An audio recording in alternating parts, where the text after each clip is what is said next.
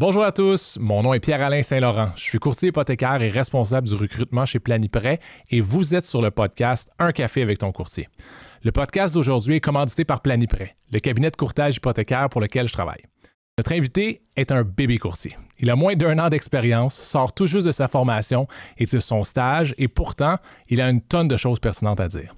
Peut-être que ça vient de son bac en administration, peut-être que ça vient de sa maîtrise en commerce électronique, peut-être que ça vient de la dernière décennie où il a œuvré au sein d'une des startups les plus accomplies du Québec. Mais peut-être que ça vient aussi de sa passion pour l'entrepreneuriat ou du fait qu'il est tout simplement un gentleman. Mesdames, Messieurs, Gabriel Camiré, Salut Pierre-Alain. ça va bien? Ça va super bien. Je te souhaite un bon café, Gabriel. Merci. Merci. Est-ce que tu es un vrai buveur de café ou tu joues la game aujourd'hui? Là? Je suis un vrai buveur de café. Par contre, là, on m'a servi un cortado, mon café préféré. Mais à la maison, je prends jamais le temps de me faire ça. Ah non, c'est sûr. hein. Non. T'as la machine puis tout? J'ai la machine T'as pour. l'équipement pour? J'ai juste pas le Tu talent. sais comment? C'est ça. Mais Ah, non, je sais même pas Ah, comment. non, ok, ok. Mais tu, tu dis-moi pas que tu à la maison parce que tu prends pas soin de toi correctement que tu te fais un instant là. Je me fais pas un instant. Je me fais un espresso. Ouais, c'est ça. Garde ça simple. L'espresso c'est correct. Un Ouais. instant, je te sortais. est-ce que t'as- est-ce que tu vas dans les cafés des fois? Ouais, j'aime bien aller travailler dans un café une fois de temps en temps. Ça sort de la maison, Ouais. ça fait prendre l'air, ça fait rencontrer du monde. Ça fait boire des cortados aussi. Café préféré? Cortado? Non, euh, un endroit. Ah, un endroit. Parce que t'es Hmm. à Sainte-Adèle. Moi, je suis à Sainte-Adèle, Y a- ouais. Y a-t-il une place que tu apprécies particulièrement? Ouais, C'est ouais, le temps ça- de la plugger. C'est la principale à Sainte-Adèle, Café Nook et Café des Bons Vivants. Deux euh, places excellentes pour boire un café, puis euh, juste travailler, puis euh, changer d'air. C'est mes deux places préférées. Génial. Gabriel, merci beaucoup d'être ici. Un café avec ton courtier, évidemment. Dis-moi, toi, tu es un courtier hypothécaire depuis pas si longtemps que ça. Mais avant d'être courtier hypothécaire, évidemment, tu as eu d'autres emplois. Puis un de mes segments que j'aime bien poser comme question à mes invités, c'est ça a été quoi ton premier talon de paye? Euh, puis pour te mettre en contexte, j'essaie de démontrer que n'importe qui qui est brillant, peu importe par quel job il a commencé, est capable de devenir courtier hypothécaire. Ouais. Fait que t'as commencé ça où, là, ta, ta, ta quête financière? J'ai commencé dans un club de golf. OK. Ouais. Moi, dans le fond, j'ai fait un sport-études en golf. J'ai toujours été impliqué. Je joue depuis que je suis super jeune. Fait que, euh, naturellement, un bon emploi pour un jeune, euh, parce qu'il engage super tôt là, dans les clubs de golf. Je pense que j'avais peut-être euh, 14-15 ans. là. Puis euh, j'ai commencé dans un club de golf, dans Backshop qu'on appelle. Puis, Laver euh, les bâtons. Je là, lavais les bâtons de, de- de membres euh, super aisés. Donc, c'est ça. On lavait les bâtons, on allait amener les bâtons aux, aux membres, puis on s'occupait d'eux. là. Fait que ça a été une super, super belle job. Euh, on lavait les cartes. Ça, c'était cool parce qu'on pouvait conduire Ouais. les cartes avant même de pouvoir conduire une voiture. Fait que euh, super expérience. Puis aussi, on ramassait les balles dans le range. Fait que euh, on avait le- l'espèce de petite machine euh, grillée. euh, Pendant une seconde, je t'imaginais ramasser balle par balle pendant que tu reçois des balles. comme dans le temps, Non, avec non, un mais- petit bouclier. Fait que t'avais le tracteur, là, mettons. Exactement. Mais encore là, il n'y a rien de plus fun que conduire un tracteur quand tu as 15 ans. Fait que ça a été ça ma première job. Petit job euh, que je faisais soir et fin de semaine quand je pouvais. Puis, euh, tu sais, on était payé euh, pas très cher, surtout dans le temps. Euh, mais écoute, ça a été super plaisant. Puis, tu sais, je travaillais avec des amis. Fait que, euh, Mhm. on a fait un paquet de niaiseries. là. Puis j'avoue que quand il y a quelqu'un qui conduit le tracteur, qui ramasse les balles, je dois avouer que je peux pas m'éviter, je peux pas m'empêcher de le viser. C'est Absolument. sûr que je le vise. Absolument. Puis, ça n'a pas changé. C'est encore ma, ma, ma quête quand je vais au driving range, c'est de frapper le, le petit tracteur. tu dis que tu as commencé à jouer au golf vraiment tôt. T'avais quel âge? Je me rappelle pas exactement. Je me rappelle d'avoir eu un petit sac euh, junior. Là. Tu sais, je devais avoir euh, peut-être 10 ans là, quand j'ai commencé. Parce que des fois, j'en vois, là, moi je joue plus au golf, là, mais euh, j'ai eu un bout de temps où j'avais décidé que j'avais envie de devenir bon au golf, là, puis ça s'est euh, dissolu. Et l'espoir de devenir bon et le goût de devenir bon. Mais euh, puis il n'y a, rien de plus cute, là, que des fois, il y en a, là, que c'est, euh, je sais pas trop, peut-être 7, 8 ans, là, ils ont tout le petit polo, la ceinture, les petites shorts, le kit, tout. Ils sont cute, Ouais, c'est impressionnant parce que c'est un sport que tu peux. euh, C'est comme un mix de, de force puis de finesse en même temps. Fait que souvent, il y a des jeunes qui réussissent à se débrouiller super bien. là. Ben, beaucoup meilleur que moi. Oui, Le sûrement. pire, ça pour les enfants qui sont meilleurs que toi, que c'est un peu décourageant, c'est le ski. Ouais. La pire affaire, là, tu vois, ils ont trois ans, puis là, ils passent ça à côté de toi. Euh, donc, premier job dans un terrain de golf, ça te permettait de jouer aussi, j'imagine, un tout petit peu. Ouais, c'était l'avantage. Sais, on jouait dans un club privé où est-ce que c'était difficile à rentrer. Fait que euh, bel avantage pour un, pour un junior. Tu aurais dû garder les noms de ces, euh, de ces anciens membres-là. Ça, Ça une ferait bonne base de données. Ouais, hein. mais je te dirais qu'ils ont probablement pas d'hypothèque, Ouais. ces, ces gens-là. Surtout maintenant, là, 30 ans plus tard, 20 ans plus tard. C'est ça. Mais oui, c'est une belle clientèle. Mais donc, tu es courtier hypothécaire depuis t- euh, très peu. Depuis quand, Ouais. donc? Quelle date? Euh, Ben, j'ai commencé mon stage euh, fin février, fait que ça fait à peu près 4-5 mois. T'es un bébé courtier. J'étais un bébé courtier, là, à peu près euh, aussi bébé que ça, que ça se fait. Là. Ben, bizarrement, à part parce que t'es sympathique, euh, c'est aussi pour ça un peu que t'es là. J'avais envie d'avoir la perspective d'un courtier qui vient d'arriver, qui a pas été. Tu sais, souvent, les courtiers, on va les entendre parler ah, dans le temps qu'on était avec l'OACQ, maintenant t'en es avec l'AMF. Là, toi, t'as tout pas ce, ce, ce- ce passé-là, ce bagage, ce bagage-là. Euh, fait mais, mais évidemment, t'es pas passé de joueur de golf à. Parce que t'as pas 16 ans maintenant. là. Fait que entre Non, le, le golf et euh, devenir courtier, ça a été quoi un peu ton parcours euh, te il y a quelques étapes. Euh, ben, moi, dans le fond, j'ai étudié en business. euh, marketing, c'est ça ma, ma spécialité. là. Puis ensuite, j'ai fait une maîtrise en commerce en ligne. Fait que je me suis toujours in- intéressé à ce qui se fait sur le web, surtout au niveau de l'acquisition de clients. Ensuite, je suis allé travailler pour une entreprise de golf, Golf Avenue. Euh, une entreprise à Montréal qui vend des bâtons usagés de golf. Donc, j'étais euh, à ce moment-là, je faisais de l'acquisition de clients par le courriel euh, spécifiquement. Puis après ça, ben, j'ai grandi là- dans ce domaine-là là, pour finalement graduer à devenir manager d'une équipe de marketing chez Lightspeed. Fait que, tu sais, j'ai fait mes, mes classes un petit peu à ce niveau-là. J'ai géré des, des équipes d'acquisition de clients spécifiquement. Puis avec les années, tu sais, je me suis formé euh, pour éventuellement faire un switch vers le courtage euh, hypothécaire que je trouvais qui était un domaine euh, super intéressant. Tu as comme glissé, là, pas subtilement, mais rapidement, le fait que tu as travaillé chez Lightspeed. Lightspeed, compagnie montréalaise, startup. On se sent encore une startup, là, ça commence à avoir grossi pas mal. Ouais, ils aiment ça appeler startup, mais Ouais. il y a beaucoup trop de millionnaires dans cette compagnie-là pour que ça soit une startup. Mais euh, dis-moi donc, qu'est-ce que ça fait Lightspeed? Parce qu'on en entend parler souvent, euh, on entend parler de quand ça va bien, on en entend parler quand leur euh, valeur baisse ou quoi que ce soit. Qu'est-ce, qui f- qu'est-ce que c'est? Qu'est-ce que tu faisais ou qu'est-ce que Lightspeed fait? Dans le fond? Ouais. Lightspeed, c'est une compagnie de point of sale, donc des points de vente pour les restaurants, pour les boutiques et aussi pour les clubs de golf. Ok. D'où la raison pourquoi je, Je me comprends. suis euh, ramassé là. Vous voyez une- un pattern qui commence à Ouais. s'installer. J'aime beaucoup le golf. Euh, mais c'est ça, c'est une compagnie de, de logiciels. Donc, ça crée des systèmes pour euh, les entreprises. Puis ça permet justement de gérer leur entreprise. Donc, que ce soit la prise de commande dans un restaurant, que ce soit la gestion des staffs, que ce soit la gestion de l'inventaire dans des boutiques. Euh, ou la gestion des réservations dans des clubs de golf. Fait que c'est très varié. Euh, c'est trois logiciels qui sont différents. Lightspeed a beaucoup grossi euh, à travers des acquisitions au fil du temps, d'où la variété de produits. Donc, c'est ça. C'est une, business qui est basée sur beaucoup l'acquisition de clients. Parce qu'en logiciel, on doit comprendre que euh, la valeur d'une entreprise est basée sur ses revenus et puis qu'un nouveau client vient générer des, des nouveaux revenus pour la business et puis reste. Donc, en théorie, le client va rester. Une fois qu'on lui vend un produit, euh, il va payer à chaque mois. Donc, on appelle ça du MRR, du Monthly Recurring Revenue. Euh, puis au, au final, c'est il y a beaucoup, beaucoup d'emphase qui est faite au niveau de l'acquisition et ensuite au niveau de la rétention du client, parce qu'un client qui reste est un client payeur pour des fois plusieurs années. Euh, donc, si je comprends le modèle, par exemple, on, on est dans les revenus, non pas dans les profits nécessairement. là. Exactement. Ouais. Dans le logiciel, c'est beaucoup au niveau des revenus parce que la, val- la valuation boursière est beaucoup euh, euh, impactée par, par les revenus, tandis que des fois, les profits est un, un objectif qui est plus à long terme au niveau de- du logiciel. Lightspeed, je me rappelle pas, je pense que c'est à peu près, ça a une quinzaine d'années à peu près. Euh, il n'est pas encore profitable, puis comme plusieurs entreprises, de- grandes entreprises. Oui, c'est pas surprenant. C'est pas comme, oh, ça va pas bien, ils sont pas profitables. C'est normal qu'ils à, à leur stage de développement. là. Exactement, exactement. Euh, parfait. Fait que tu étais chez Lightspeed, tu décides de moi, je veux devenir courtier hypothécaire. Du jour au lendemain, tu t'es réveillé avec ça. Comment est-ce que ça s'est. euh, la, la, la graine a semé dans ton cerveau euh, du courtage hypothécaire? Mais quasiment. euh, Peut-être pas du jour au lendemain, mais c'est quelque chose que j'avais, j'avais réfléchi, mais à un moment donné, j'ai eu un événement où est-ce que ça m'a. Ça, m'est venu un petit peu plus comme quelque chose d'accessible. Euh, moi, j'étais en marketing, puis à un moment donné, le marketing, je trouvais que j'avais fait un petit peu le tour de, de ce qui se faisait en logiciel. Euh, plus l'entreprise grossit, ben, souvent les projets sont similaires, mais juste à plus grande échelle. J'avais besoin de quelque chose de nouveau. Euh, moi, venant d'une famille où est-ce qu'il y a beaucoup d'entrepreneurs, qui est beaucoup investi en l'immobilier, je trouvais que c'était comme un, un avenue qui était intéressante. Je suis passionné de finances personnelles, j'aime ça en parler, j'aime ça parler de cash. Puis, ben, pas partout que tu peux parler de cash, right? Au Québec, des fois, c'est un petit peu tabou.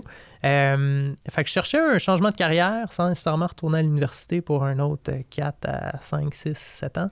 Puis tu avais déjà fait un bac et une maîtrise. là. Ouais, c'est ça, j'avais... C'est pas comme si t'es pas éduqué, mettons. Non, c'est ça. Je commençais à avoir mon, euh, mon casque des études. fait que euh, c'était trouver quelque chose qui, qui me permettait de faire un switch. À un moment donné aussi, tu as une qualité de vie que tu te bâtis avec, euh, je veux pas ton emploi, tu veux pas nécessairement recommencer à retourner dans le 3,5 que tu étais dans la Côte-des-Neiges. Fait que c'est- de trouver quelque chose qui, qui me permettrait de faire une transition. Puis j'ai un ami qui est spécialiste euh, euh, hypothécaire.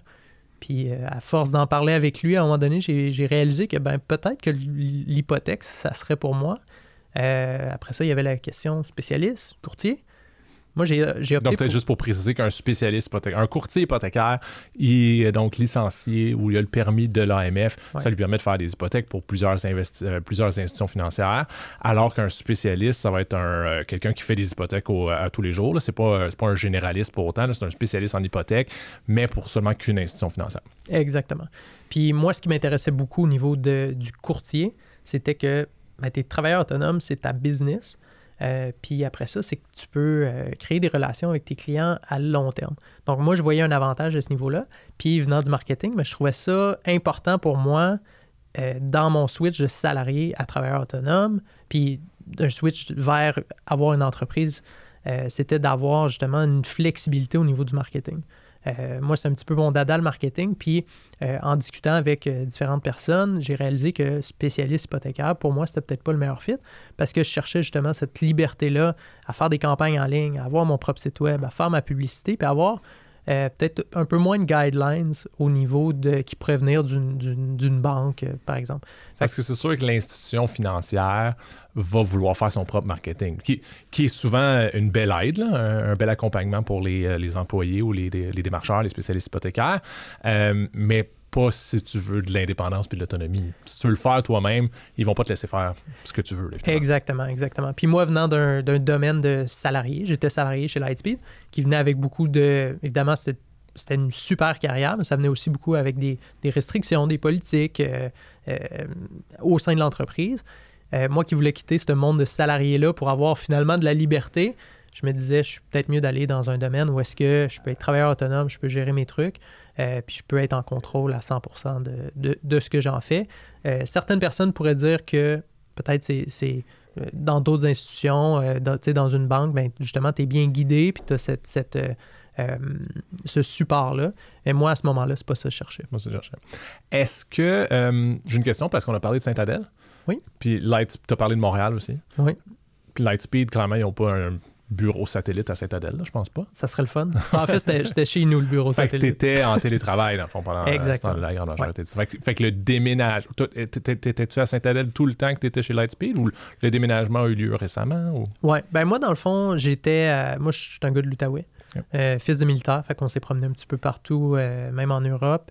Euh, et puis, euh, pour mes études, j'ai été amené à aller à Montréal. J'habitais dans Schlaga, donc je travaillais chez Lightspeed à ce moment-là. Euh, puis avec la pandémie, ben, comme, euh, comme tout le monde, j'ai été euh, forcé de retourner à la maison. Puis on a découvert que travailler dans un 3,5, un couple, c'est pas l'idéal.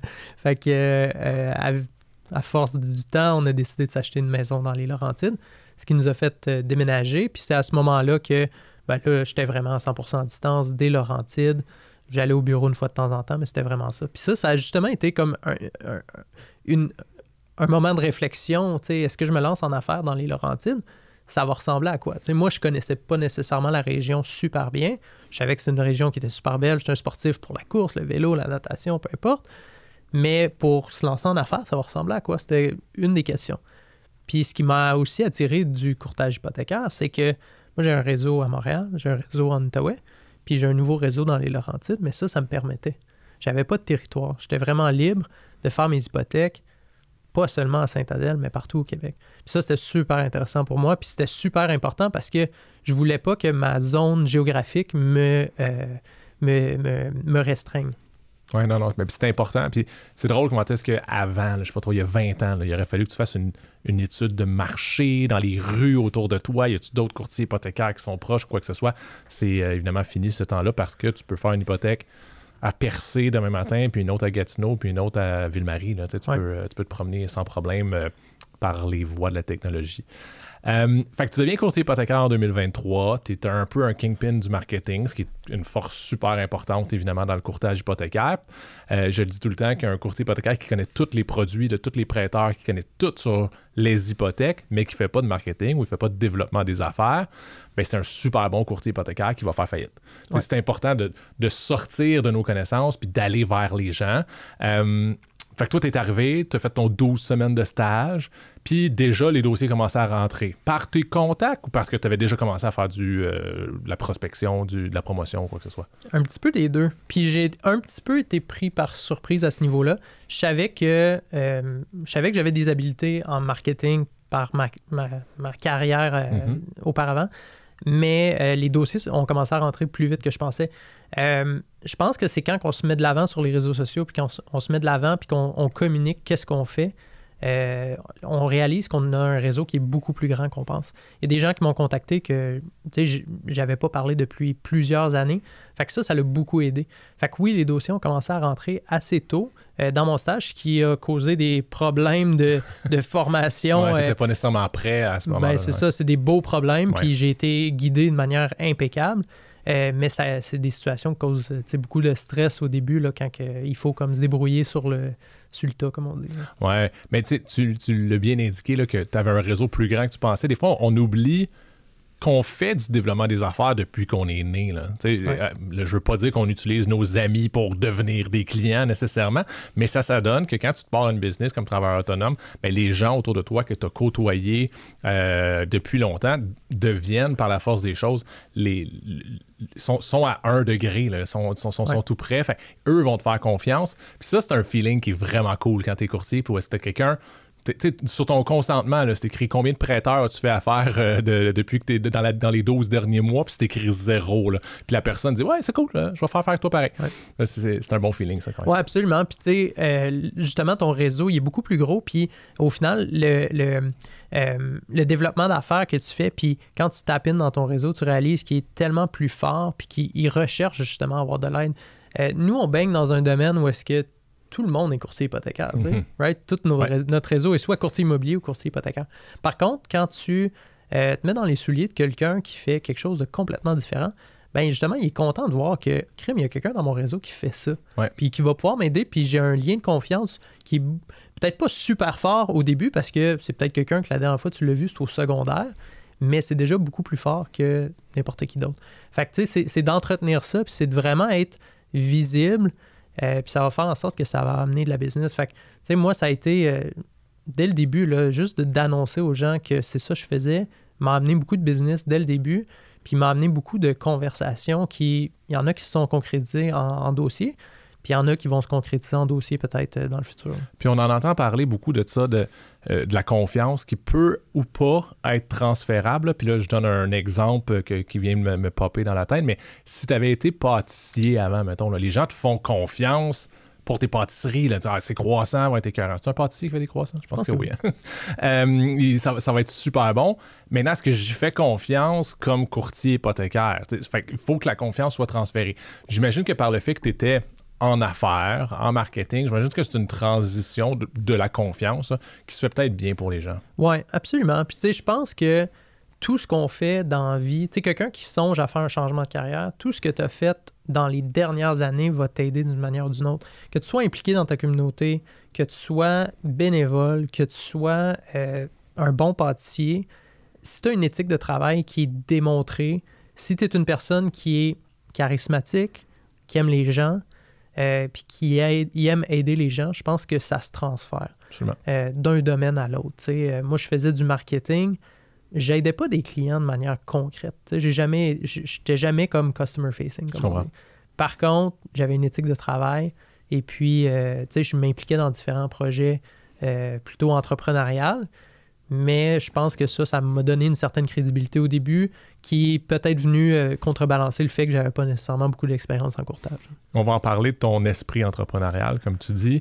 Euh, mais juste avant, je veux savoir, bon, tu es courtier hypothécaire depuis trois minutes, euh, mais qu'est-ce qui fait que tu te lèves le matin? C'est quoi la, chose qui te fait briller les yeux là, quand, quand, tu penses au courtage, quand tu penses à ta carrière, quand tu penses à, la satisfaction que tu retires de ton emploi? Oui. Ben, je pense que ce qui me ce que j'avais beaucoup de la misère avec mon ancien emploi, c'est que j'étais pas customer facing, justement. Donc, je travaillais beaucoup, je travaillais avec des collègues, je travaillais pour des euh, profits euh, d'une grande entreprise, que ce soit Lightspeed ou un autre, une grande entreprise qui, euh, au final, génère des profits, mais c'est tellement des grandes entreprises qu'on a de la misère à savoir ça a-tu vraiment fait une différence? Puis j'avais besoin de sentir que je faisais une différence. Euh, fait que quand je me lève le matin, ce qui m'aide beaucoup, puis ce qui, ce qui me drive, c'est d'aider des gens euh, dans leurs finances personnelles. Parce que l'hypothèque, c'est quand même une grosse composante de leurs finances personnelles. Les gens, avant même de me lancer en hypothèque, en jasant avec des connaissances, j'ai réalisé comment que les gens sont peu éduqués en finances personnelles. Puis il y a une grosse lacune. Puis il y a beaucoup de gens qui prennent des décisions qui sont hyper importantes pour leur présent, mais surtout pour leur futur, sans vraiment le savoir. Puis ça, ça passe de des gens qui ont peu d'éducation à des gens qui ont beaucoup, beaucoup d'éducation. Euh, fait que moi, ce qui me drive, c'est vraiment d'aider les gens à prendre les meilleures décisions euh, au niveau de leur hypothèque, mais aussi, juste en général, les meilleures des hygiènes de vie financières qui vont les aider, euh, tout de suite, mais surtout dans le futur deux points par rapport à ça qui, me viennent en tête. Euh, je trouve qu'en entreprise, quand tu travailles, quand tu es un salarié, moi aussi j'avais cette impression-là de, vouloir faire une différence. Mais tu te rends compte quand tu deviens travailleur autonome, les hauts sont bien plus hauts. Tu as, un nouveau client, tu réussis à y, faire, euh, à faire accepter son prêt, alors que lui-même pensait que ça marcherait jamais. Euh, gros high. Tu es comme, wow, super content. comme faire un birthday. Je sais pas si c'est un bon exemple. Là. Es vraiment, les, victoires du sport reviennent chercher les mêmes, les mêmes choses. Après ça, tu as des journées, tu peux avoir deux, trois jours où le téléphone ne sonne pas, il se passe rien, petite panique. Fait que le bas est beaucoup plus bas. Alors que quand tu travailles dans une grande organisation, tu moi j'avais travaillé dans des institutions financières avant, ben, les hauts sont beaucoup moins hauts parce que c'est-tu vraiment grâce à toi qu'on a eu un bon trimestre? Puis les bas sont beaucoup moins bas parce qu'on a eu un mauvais trimestre, mais c'est pas vraiment de ma faute. C'est ça. Fait, c'est, euh, fait, je trouve qu'il y a, il y a, quelque chose de vraiment cool euh, à, faire avec, avec ça. Euh, puis j'avais dit que j'avais deux points. Mon deuxième point, je l'oublie. C'est correct, mais moi, je vais reprendre la, balle là-dessus. tu sais, je pense que oui, tes, tes hauts puis tes bas sont beaucoup plus peut-être modérés, mais en, quand tu es travailleur autonome, ça te force à travailler sur toi parce que justement, tu vis une montagne de, une montagne russe d'émotions. Fait y a des journées qui sont hyper stimulantes. Tu as un buzz d'adrénaline de, par tout ce qui se passe. Euh, puis, contraire, des fois, malheureusement, ça arrive des refus.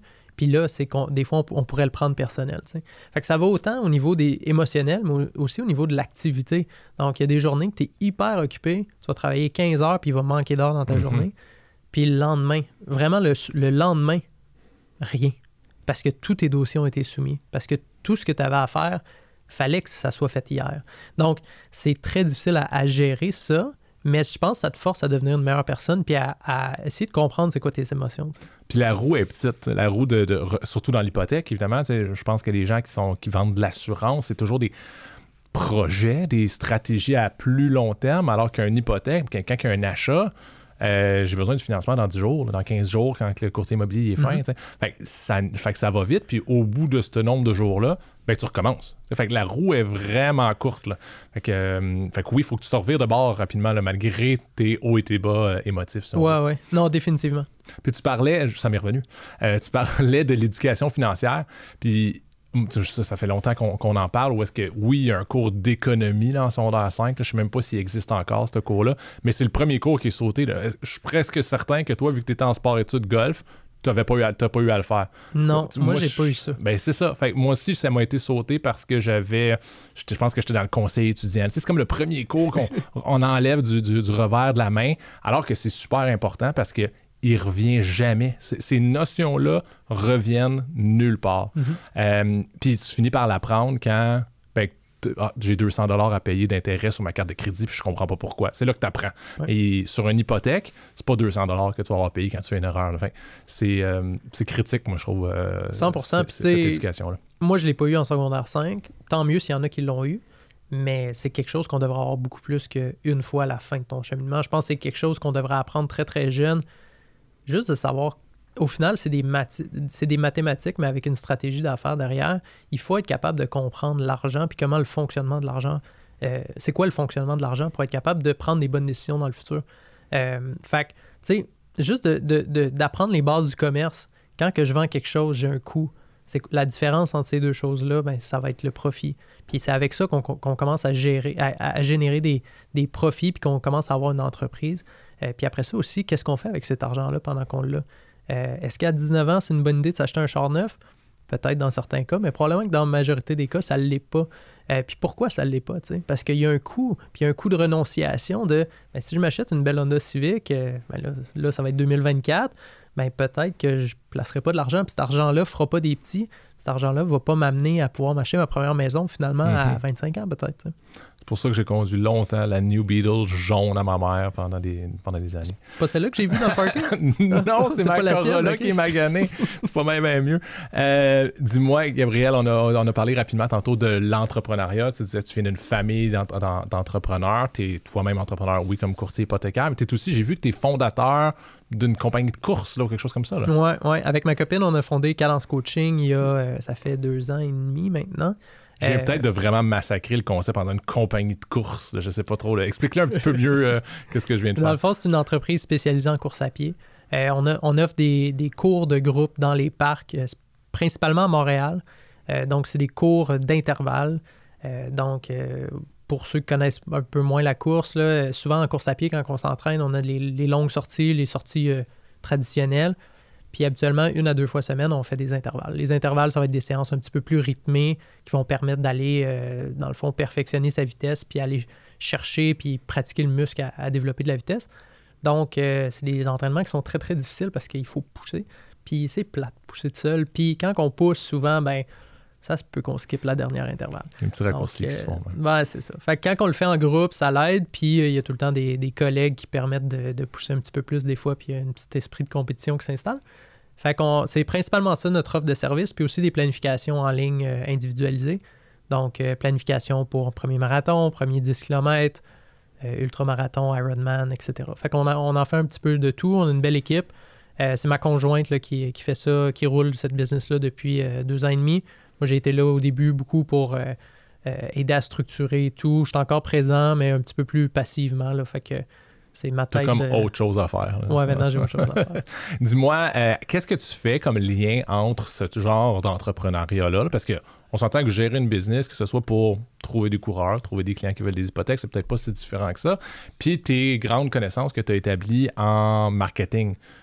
Qu'est-ce que tu. c'est quoi les similitudes que tu peux voir entre ces concept-là et le travail que tu fais comme courtier hypothécaire? Ben, je pense que le plus gros parallèle qu'on peut faire, c'est que la survie de l'entreprise, dans les deux cas, est basée sur l'acquisition de clients. L'acquisition de clients, c'est le mm. cœur de toute entreprise. Euh, puis dans ces deux cas-là, ça l'est de manière flagrante. Euh, en course à pied, euh, ma conjointe est kinésiologue. La kinésiologie, en sortant de l'université, en fait, quand tu rentres dans l'université, ils disent By the way, il n'y a pas de débouché dans ce domaine-là.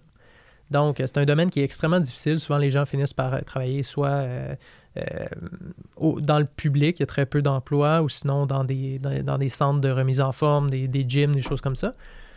Et puis, ceux qui réussissent à s'ouvrir des business, souvent, sont les seuls qui finissent par comme rester établis dans le domaine de manière à long terme. Et puis, le courtage hypothécaire, c'est un petit peu ça aussi. C'est qu'il faut, faut être capable de générer des clients. Il faut être capable de mettre de se mettre de l'avant puis d'amener les clients dans, chez nous, dans notre business, parce que sans ça, ça va être très, très difficile. Euh, fait que je vois un, immense parallèle entre ces deux domaines-là. Euh, c'est sûr, dans il y a un domaine que le, revenu, euh, c'est une game de volume quand on vend des planifications d'entraînement, quand on vend des cours dans des parcs. Le, ticket size est beaucoup plus petit. On parle de 150 à 200 dollars. tandis que quand on vend de l'hypothèque, les commissions sont un petit peu plus élevées. Euh, fait que, c'est différent. On peut investir plus pour aller chercher ses clients en courtage hypothécaire. Il faut être prêt à investir plus, euh, que ce soit au niveau d'une rétribution qu'on donne au courtier immobilier ou que ce soit euh, en ligne, en achat publicitaire. le retour, par contre, va être très, très intéressant en courtage. Fait qu'on a un petit peu plus de flexibilité pour faire des erreurs, tandis que quand on, joue dans une business là, de, small ticket size, puis c'est du volume, il faut, quand même être euh, bien rodé. Mais j'imagine, c'est, je vois bien le, parallèle où est-ce que autant une fois les, groupes de courses pleins, là, c'est la même chose que ta semaine est pleine de rendez-vous hypothécaires. Ben, tu peux pas dire, ben, OK, parfait, je suis en business. Non, il faut que tu penses à développer de la- de- des nouveaux dossiers parce que tes coureurs, ils vont pas rester nécessairement l'année prochaine. Ouais. Puis tes, ton tes- gens que tu finances maintenant, ça se peut que dans, un, dans, dans trois semaines, mais tu vas avoir fini tes dossiers, puis là, tu vas te tourner les pouces. Fait que la constance du développement des affaires est super importante, mais ça vient en surplus de, de, de, de l'essence du travail. là. Ouais. On s'entend, tu es ici présentement. Là. Ça en est du développement des affaires, mais tu pas en train de traiter tes dossiers. Là. Non. Fait que c'est un petit peu euh, la même chose. Oui, absolument. Je pense qu'il faut constamment développer les affaires. Il faut que ça soit quelque chose qu'on fait de manière récurrente et constante. Se Euh, brosser les dents. C'est la même chose que se brosser les dents. Pareil, Tous les jours. matin et soir, des fois le midi. Mais euh, je pense que c'est quelque chose qu'il faut faire constamment. Il faut, faut constamment être à la recherche de, de, de- de nouvelles clientèles. Il faut être constamment à la recherche de fidéliser aussi sa clientèle actuelle. Je pense que c'est super important. Moi, je suis un petit peu moins dans cette phase-là, malgré que je fais des actions pour, euh, étant donné que la plupart de mes dossiers, c'est des. des- ben, en fait, c'est tous des premiers dossiers. Euh, mais je pense qu'un courtier d'expérience doit vraiment mettre du focus pour travailler sa base de données. Puis ça m'amène au deuxième point qui est euh, l'importance d'avoir des systèmes, puis l'importance d'être rodé dans sa business. Parce que c'est pas vrai que, par exemple, pour faire un parallèle avec Cadence Coaching, c'est pas vrai qu'on peut coacher. Euh, présentement, on est à peu près à 70 euh, clients en coaching individualisé, euh, des centaines de clients au cours en groupe. C'est pas vrai qu'on peut gérer une business comme ça simplement avec un papier et un crayon. Il faut vraiment être bien rodé au niveau des systèmes parce que c'est beaucoup de volume. Ça vient, plus on grandit, plus ça vient avec des problématiques aussi. Des problématiques au niveau service à clientèle, remboursement, etc. Il y a plus de situations qui peuvent se présenter. Quelqu'un qui finalement s'est blessé, te demande un remboursement. Comment est-ce qu'on gère ça? Donc au début, ça se gère one-on-one, mais à un moment donné, Faut que tu aies des politiques. il faut que tu hein, aies des ouais. politiques, il faut que tu aies des systèmes, il faut que tu aies des méthodes de gérer ça de manière efficace parce que de plus en plus, il va y avoir ces questions-là. Puis en hypothèque, c'est la même chose. Plus on grandit, je ne suis, pas- je suis pas rendu à l'étape d'avoir un, un ou une adjointe. Par contre, euh, plus on grandit, plus il faut être prêt à, à- à- à gérer un volume de- de- d'appels, de, courriels, de clientèle qui est beaucoup plus élevé. Puis il faut mettre des processus en place pour être capable de gérer ça, que ce soit des processus euh, en- en- internes avec l'équipe ou vraiment au niveau des systèmes informatiques. Puis je peux juste penser, avec Cadence Coaching, en plus, il y a la météo à gérer. là. Comme quand il Ouais. pleut. Cette semaine, il annonçait de la pluie toute la semaine. puis Il Ouais. n'y a, pas- plu tant que ça. Puis la fumée, là, pendant Ouais, qu'on ouais, on ouais. enregistre ça, il y a eu les, les- les feux de forêt. Fait que, euh, tu sais, cette semaine, il a fallu qu'on on annule des cours. Fait que, euh, maintenant, regarder la météo devient un truc euh, journalier. là. Ouais, c'est clair. Mais puis, c'est pas comme si les humains, nos clients, sont beaucoup plus, euh, je sais pas dire fiables, mais sont pas tout le temps non plus euh, euh, prévisibles d'une certaine façon. Ou est-ce que des fois, tu te dis, oui, c'est bon, je t'envoie la documentation demain, puis il n'y a, pas- y a pas de courriel qui rentre, il n'y a rien qui rentre le lendemain. Fait que des fois, des fois, tu cours après eux autres aussi. Ouais. C'est pas la météo, mais Ouais. ça peut ressembler. Mais tu sais, avec une base, tu sais, si, si tu as 10 dossiers qui sont live, puis les, les clients t'envoient pas toujours la bonne documentation, ou t'envoient de la documentation qui est peut-être pas conforme, ben il faut avoir des processus pour être capable de justement keep track, parce que ce serait plate de perdre un client parce qu'on a oublié d'envoyer un courriel qui,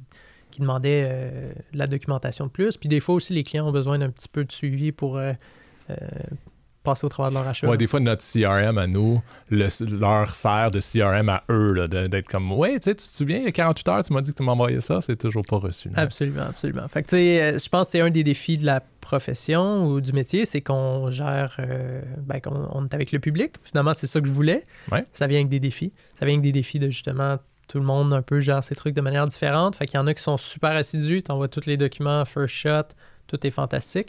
Il y en a qui t'envoient des screenshots de sel par texto. Il faut apprendre à gérer ça. Ouais. Euh, Dis-moi, c'est toujours euh, récent dans, dans le courtage. tu es encore dans tes apprentissages, évidemment. Là, moi, souvent, j'ai toujours tendance pour arrondir euh, le- les, euh, les chiffres, de dire que ça prend 100 dossiers avant d'être un courtier relativement confortable. Ouais. Tu n'es pas encore là, probablement, mais ça, tu vas y arriver bien vite, je, je- je le sais. Euh, c'est quoi les c'est quoi la magie du courtier hypothécaire? Des, stratégies financières, des produits financiers que tu as découverts, tu es comme, waouh, tout le monde devrait connaître ça, tout le monde devrait utiliser ça, ou du moins euh, de- devrait avoir ça dans son coffre à outils. là. Ouais. Ben, je pense un des trucs qui m'a le plus surpris, parce que je pense quand on est, on est à l'extérieur du courtage hypothécaire, on est peut-être un petit peu moins euh, exposé à ça. C'est les prêteurs alternatifs. C'est quelque chose que j'ai trouvé hyper impressionnant. C'est quelque chose que je pense qu'il y a beaucoup de gens qui euh, vont avoir besoin de dans les prochaines années. euh, ou même présentement, les taux d'intérêt augmentent.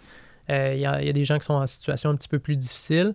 Je pense que les prêts alternatifs, c'est quelque chose qui est super intéressant pour les gens qui ont peut-être des situations un petit peu plus délicates ou des gens qui sont dans des situations d'emploi qui ne permettent pas d'aller chercher des prêts dans le A. Donc, je pense que ça, c'est super intéressant. On parle beaucoup de courtiers immobiliers qui se lancent, qui font des belles payes, euh, qui ne peuvent pas nécessairement aller chercher du financement. Ça, c'est un exemple. Mais beaucoup de gens qui se lancent en affaires, tu sais, des gens, des fois, euh, c'est leur troisième entreprise. Euh, c'est des entrepreneurs en série, ils changent d'une business à l'autre, d'une industrie à l'autre. Ce qui fait en sorte que des fois, ça ne financera pas nécessairement dans le A parce que justement, il n'y a pas cette constance-là de deux ans, de moyenne de deux ans, etc. Fait que quand on sort un petit peu des scénarios traditionnels, les prêteurs alternatifs deviennent super intéressants. Puis je pense que c'est un stepping stone vers euh, rentrer dans le A puis rentrer dans les prêts plus conventionnels. Euh, puis euh, des fois, quand ça permet d'avoir une opportunité ou d'investir dans un projet, ça peut être quelque chose qui, est- qui est, qui est super intéressant. Mais puis ça, c'est cool parce que c'est c'est un moment où est-ce que tu es et le courtier et le client. Je veux dire, tu peux très bien le comprendre parce que tu étais salarié, Ouais. tu avais un bon salaire, ou du moins un salaire super régulier. Toutes les institutions financières vont te prêter avec deux documents. là. Ouais. Alors que là, tu es la même personne. N'as pas plus, tu n'as pas moins d'argent. Tu es un travailleur autonome, puis là, ça devient vraiment pas, pas mal plus compliqué si tu avais acheté une maison aujourd'hui. Exactement. Euh, puis ce que- moi, ce qui m'a toujours intéressé, ou moi, j'ai travaillé, évidemment, je viens des- de- du, euh, du monde des institutions financières traditionnelles, donc les prêteurs A. Puis ce qui m'a toujours impressionné des prêteurs alternatifs ou B, c'est leur court terme. Eux-mêmes veulent pas le client pendant cinq ans. Là. Autres, ils veulent, une ils veulent une stratégie de rentrée et une stratégie de sortie pour que le client mette son crédit à jour si c'est ça qui est nécessaire ou qu'il ait le temps d'avoir son fameux deux ans de travailleur autonome. Puis, euh, puis après ça, ils veulent qu'il passe, euh, qu'il retourne dans le dans les- le banking traditionnel, si on veut. Absolument. Fait que c'est, euh, je trouve que c'est des partenaires qui sont, qui, sont, qui sont le fun à cause de ça, entre autres. Ouais. Puis tu sais, c'est ça, co- comme tu l'as dit, un entrepreneur qui se fait un an, qui a son historique d'emploi, au final, dans un an, va pouvoir passer dans le A. C'est pas une période de temps qui est super longue. La différence de taux d'intérêt n'est pas énorme, euh, souvent entre le A et le B, ce qui permet de faire ton achat, on claire la paperasse, tu deviens propriétaire, puis dans six mois, un an, on, on réouvre la discussion, puis on te passe dans le A. Fait que le coût final sera pas énorme pour, euh, pour, pour le client, mais ça lui permet d'acheter tout de suite parce que peut-être il est tombé sur une opportunité qui serait intéressante euh, maintenant. Tu sais, des fois, tu as des achetés tout de suite, mais tu as des garder sa maison aussi. là. Des fois, Ouais, ça. Absolument. Tu Absolument. as une famille Puis- là, aussi là-dedans là, qui, qui va pouvoir rester où est-ce qu'ils sont habitués d'être, etc. là. Exactement. Puis pour le courtier, ben, c'est intéressant aussi parce que ben, on fait un client heureux euh, maintenant. Puis on a un client qui, en théorie, devrait revenir euh, à ce moment-là. Fait que, tu sais, je pense que c'est gagnant pour tout le monde. Puis euh, c'est définitivement, tu sais, c'est comme un couteau suisse, c'est vraiment un bel outil à avoir dans sa poche arrière. Je me permets, parce que tu as travaillé en technologie, de te poser la question.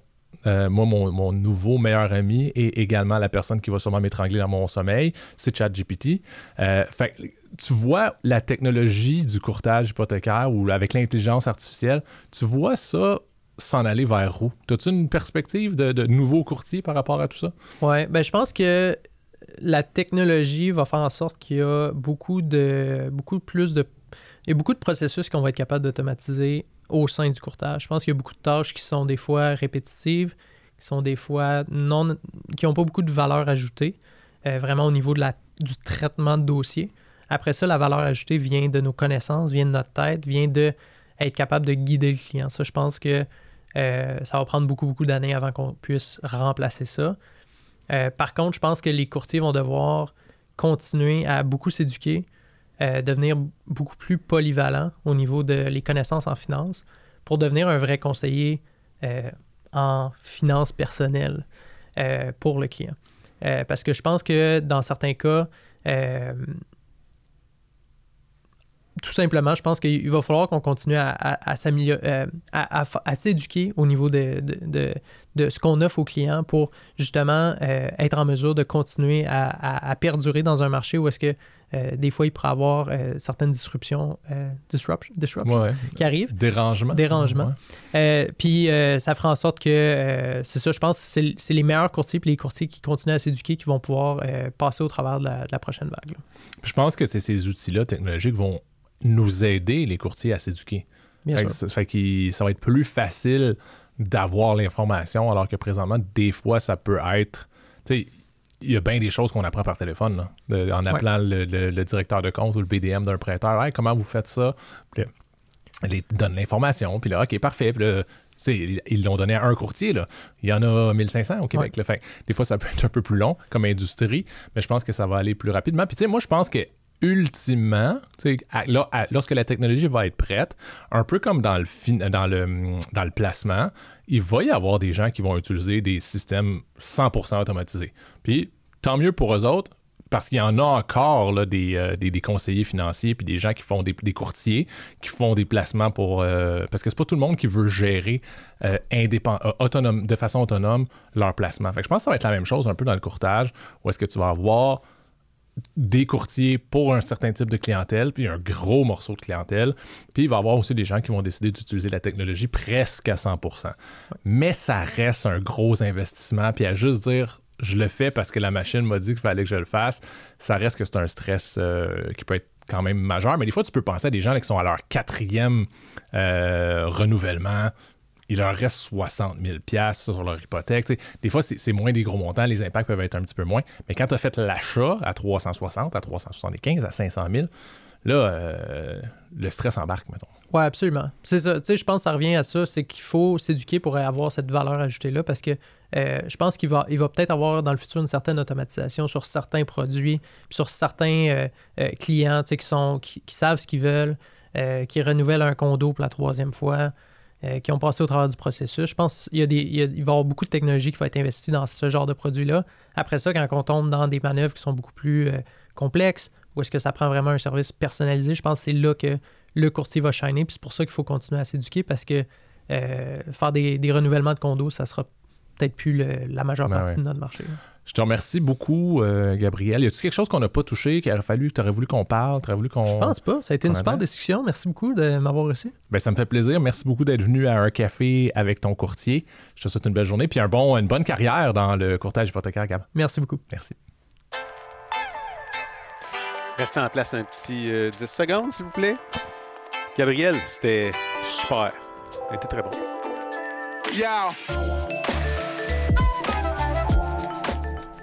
Tu vois, ils me le disent plus à moi si j'ai été bon ou pas. Ouais. Au début, le- la ça. première fois qu'on l'a fait, ils m'ont dit Ah, t'es vraiment bon, là, c'est fini. T'es Je suis euh, rendu à qui? Ah t'es à la hauteur. un meuble, la place. un gars d'expérience. J'ai les oreilles comme qui deviennent moi. Ah ouais, avec hein? ça, il fait chaud. Hey, merci beaucoup. C'était bien le fun. A bien été? Vraiment? Pas fait mal? Non. Non. Ça passe vite. Ça fait 45 minutes qu'on. euh, Ouais. Merci à tous d'avoir écouté cet épisode. Merci infiniment à mes invités ainsi qu'à mes commanditaires. Je vous rappelle que vous pouvez retrouver cet épisode et tous les autres en audio sur Spotify, Apple Podcast et Google Podcast et en vidéo sur YouTube en cherchant un café avec ton courtier. Si vous voulez communiquer avec moi ou avez des commentaires, n'hésitez pas à me les transmettre sur LinkedIn, Instagram ou Facebook. On se retrouve pour notre prochaine dose de caféine avec ton courtier.